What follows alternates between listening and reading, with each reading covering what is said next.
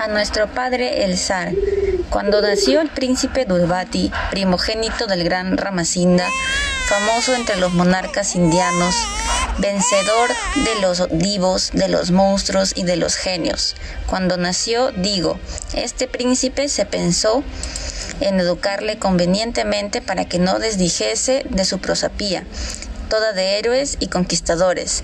En vez de confiar al tierno infante a mujeres cariñosas, le confiaron a ciertas amazonas hircanas, no menos aguerridas que las de Libia, que formaban parte de la Guardia Real.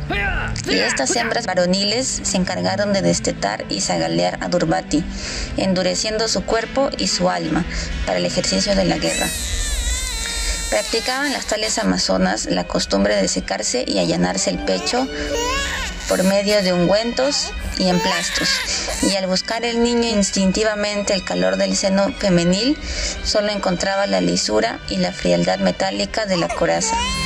El único agasajo que le permitieron sus niñeras fue reclinarse sobre el costado de una tigresa domesticada, que a veces, como en fiesta, daba al principito un zarpazo y decían las amazonas que así era bueno, pues se familiarizaba Durbati con la sangre y el dolor inseparable de la gloria.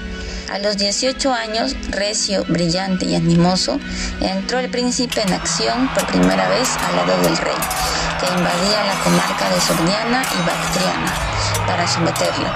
Se erguía Turbati sobre un elefante que llevaba a lomos formidable torre guarnecida de flecheros. Cubría el cuerpo de la bestia un caparazón de cuero doble y en sus defensas relucían agudas lanzas de oro. Escogida hueste de negros armados de clavas cercaba al príncipe y cuando se trataba de Lid, Durbati se estremecía, sintiendo que los pies enormes del belicoso elefante que barritaba de furor se hundían en cuerpos humanos. Reventaban costillas, despachurraban vientres y hollaban cráneos, haciendo informe masa sanguinolenta y palpitante. Al acabarse una batalla más reñida, Durbati osó preguntar a su padre, el gran rey, si aquella gente aplastada sufría mucho y si placía a Brahma que la gente sufriese.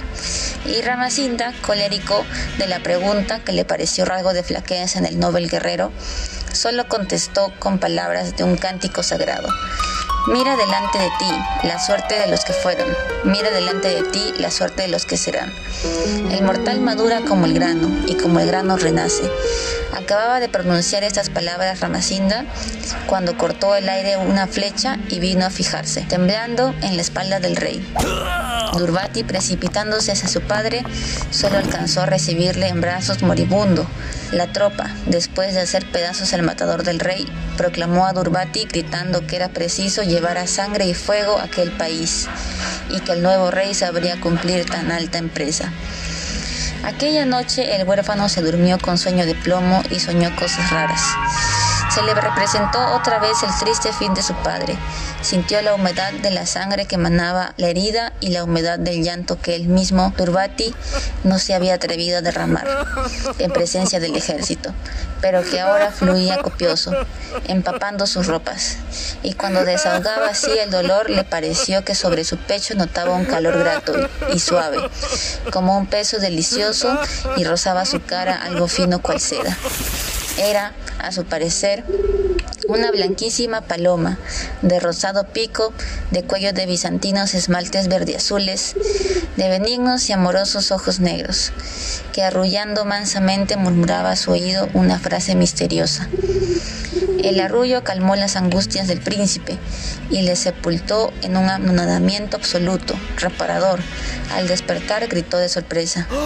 Echada a su lado, recostada la frente en su pecho, había una mujer muy joven, celestialmente bella, de blanco seno, de rosada boca, de cabellera sombría y suelta como un plumaje, de aves, de negras pupilas, y al preguntar atónito Durbati quién era la admirable criatura, le fue respondido que una cautiva, una esclava, por hermosa señalada para botín real, y que al ver muerto el rey, Ramacita estaría ahora en su tienda y no en la de Durbati. Mozo era, y nunca había ardido en su corazón el incendio que transforma y perpetúa a los seres. En aquel punto y hora lo sintió con tal fuerza que se borró de su mente cuando no fuese la cautiva. Olvidando planes de conquista y dominación. Fijó sus reales en la ciudad más próxima y embelesado en coloquios deleitosos se pasaba la existencia. No por eso se crea que Durbati se entregó a la molicia y al desenfreno. Al contrario, poseído casi siempre de exquisita delicadeza, con casto arrobamiento amaba a la cautiva de manera que enseñan los candas o himnos védicos, con el atman o que quiere aliento o espíritu, repitiendo aquellas palabras consagradas, en verdad, lo que amamos en la mujer no es la mujer, sino el espíritu y quien busque en la mujer más que el espíritu será abandonado por Brahma. Recordando que la primera noche en que tuvo cerca a su amiga, soñó Durbati que una paloma se le arrimaba arrullando, Paloma la llamó y Paloma la nombraron todos.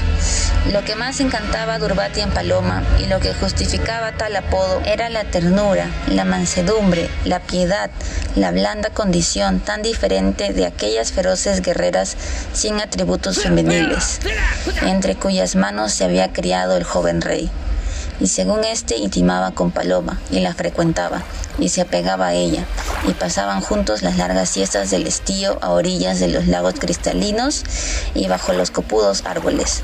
Le repugnaba más y más la idea de la crueldad y de la matanza.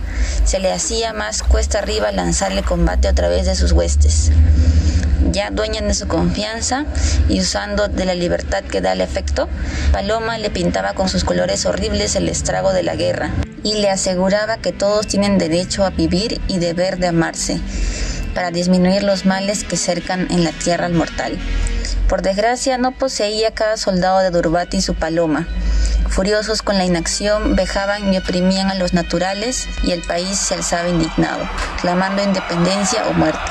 Los jefes, compañeros del victorioso Ramacinda, aficionados al combate, maldecían y renegaban de la hechicera que tenía embaucado al rey y suspiraban por el momento de armar a sus elefantes de combate y arrojarse al botín y a la gloria. La sorda conjuración contra la favorita tomó cuerpo al difundirse una noticia grave contra todos los ritos, costumbres y leyes, contra el decoro de su nombre y las tradiciones heroicas de su raza, Durbati iba a elevar al trono a aquella mujer y regresar después a los bordes del Ganges, abandonando la tierra ganada por el empuje de sus armas, devolviendo la libertad a los moradores sin apropiarse ni una pulgada de territorio ni una oveja de ajeno rebaño. Cundió la nueva entre las tropas y se oyeron maldiciones e imprecaciones contra el afeminado rey que la deshonraba y la envilecía. Era preciso que su razón estuviese perturbada y que aquella mujer, bruja, secuaz de los magos, hubiese dado algún bebedizo o hierba mala al joven héroe para que olvidase la dignidad real y los deberes de su cargo altísimo que principalmente en la guerra se resumen. Persuadidos ya de haber adivinado la causa de la decadencia y trastorno de Durbati, se concertaron las amazonas y los jefes una noche sigilosamente. Sorprendieron y robaron a Paloma de la misma Cámara Real. No ha logrado la historia esclarecer su paradero. Las desgarradoras quejas de Durbati, sus ruegos, sus amenazas, no consiguieron que los raptores se la restituyesen. Únicamente ante la insistencia del joven rey, quizá deseosos de hacerle irónica burla, idearon colocar en su lecho mientras dormía una paloma mansa, que llevaba por collar el anillo de la cautiva paloma de niveo plumaje, de tornasolado cuello verde azul, de rosado pico, de ojos negros, amantes y candorosos. No se sabe si Durbati entendió la sátira o si en efecto supuso que aquella ave arrolladora y dulce era el atman o espíritu de su amada. Lo cierto es que fingiendo atribuir al caso a un prodigio, convocó a sus huestes y les hizo saber que aquella mentepsicosis de la amiga, vuelta paloma, significaba que Brahma quería la paz perpetua la paz luciendo como blanca aurora sobre el mundo y que esta resolución estaba decidido a mantenerla cortando la cabeza sin demora a quien se opusiese o suscitase dificultades de cualquier género. Y en efecto, en todo el reinado de Durbati no se derramó gota de sangre humana. Fin.